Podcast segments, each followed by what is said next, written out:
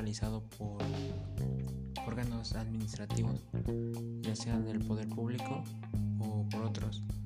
Alguna de sus características es que es un acto jurídico, es de derecho público, es emitido por la administración pública o algún otro órgano estatal en el ejercicio de, de la función administrativa, es imputable y persigue el interés Hay, hay tipos de actos administrativos. Eh, los, los tipos de actos administrativos se clasifican conforme a su naturaleza. Quiere decir que en esta se toma en cuenta la voluntad de alguien cuando eh, que es quien realiza el acto administrativo conforme a las, a las voluntades que lo permiten, es otra. Aquí se toma en cuenta los organismos responsables conforme a la relación entre la voluntad y la ley. Eh, aquí se toma en cuenta el modo en que se relaciona con la ley. Eh, la otra es conforme al área de su acción, de su accionar, perdón. Ah, en esta se toma en cuenta el criterio para poder vaya a distinguir entre actos administrativos internos, que son los que regulan el funcionamiento interno de la ley en, la administración, y los actos administrativos externos, que son los que comprenden el modo en que el Estado ordena y controla los actos internos.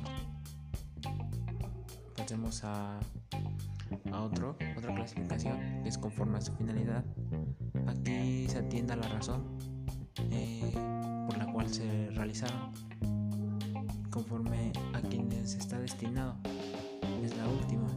Aquí se toma en cuenta eh, sobre quién recae el acto administrativo. Eh,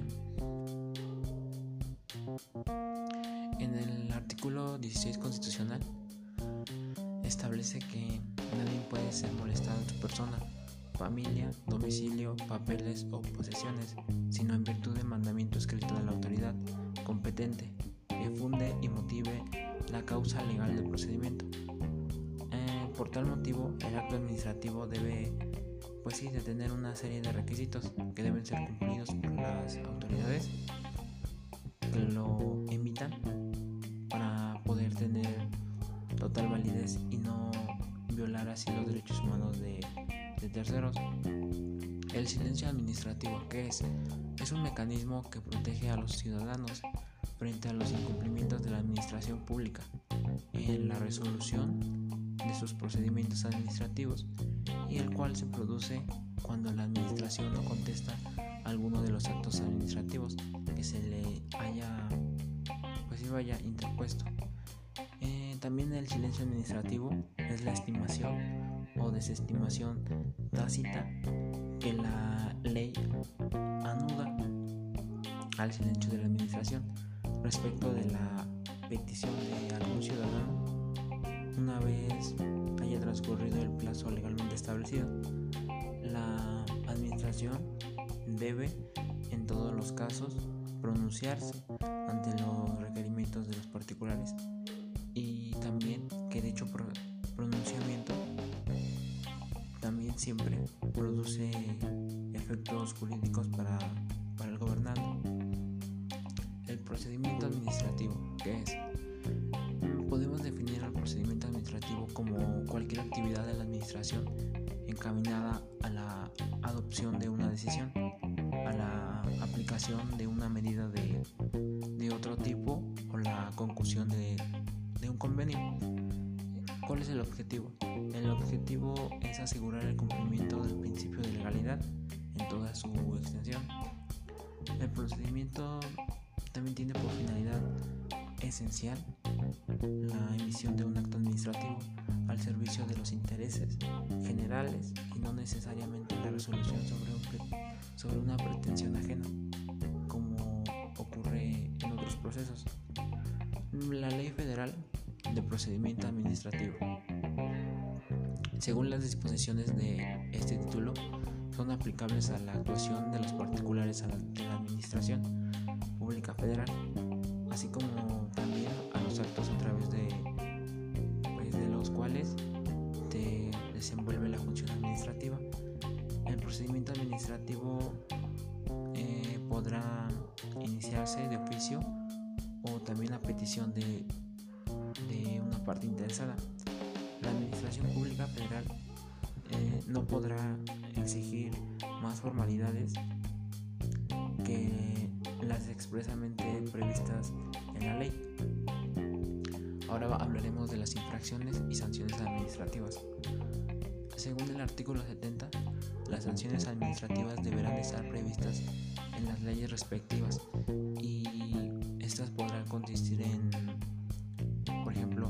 amonestación con apercibimiento, eh, una multa, una multa adicional por cada día que persista la infracción.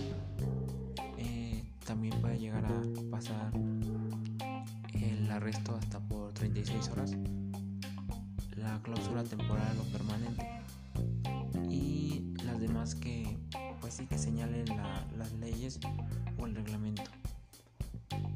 Sobre la Ley Federal del Procedimiento Administrativo, eh, son las disposiciones de esta ley, eh, son de orden e interés público y se aplicarán a los actos, procedimientos y resoluciones de la Administración Pública Federal centralizada, eh, este sin perjuicio de lo dispuesto en los tratados internacionales de, de los que México sea parte.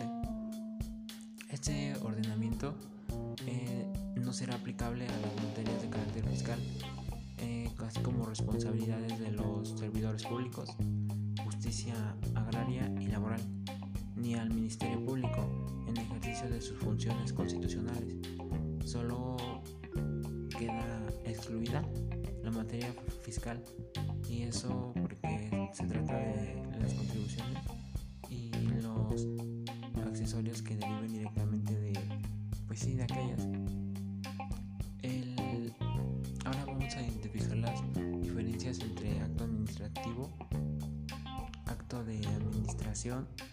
acto de gobierno y acto político eh, el acto administrativo es una declaración unilateral de la administración pública que tiene por objeto este, crear, modificar o extinguir derechos y obligaciones.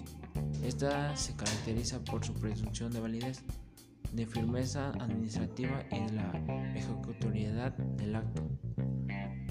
El acto de administración es aquella declaración unilateral y concreta del órgano ejecutivo que produce efectos jurídicos directos y también inmediatos.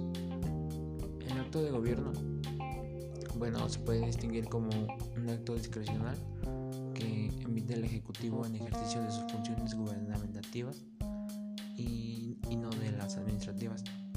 El acto político es aquel acto de gobierno el cual es dotado de una amplia discrecionalidad que reduce las posibilidades de control jurisdiccional. El vínculo que existe entre necesidades colectivas y los derechos humanos.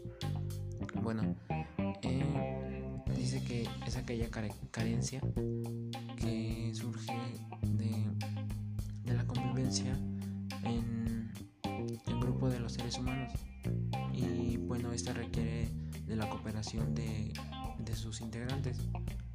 ¿Para qué? Para satisfacerla. Por ejemplo, sería la seguridad, la comunicación, el transporte y también en la sanidad. Los derechos humanos. ¿Qué son los derechos humanos?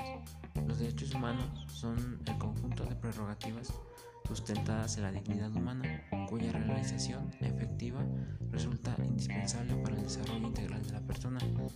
Las necesidades humanas básicas referidas. Estas deben de constituirse en derechos inalienables del ser humano ¿Por qué? Este, bueno, ya que su posesión y práctica hacen a la dignidad del individuo y el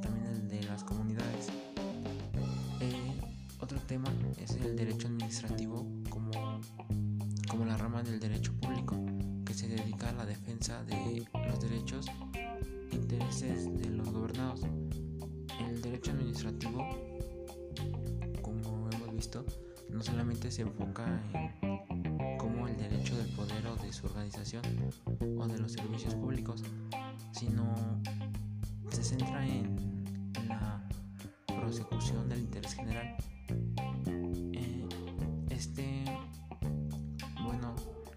Es operativo si se respetan los derechos fundamentales de, de las personas en su vida cotidiana.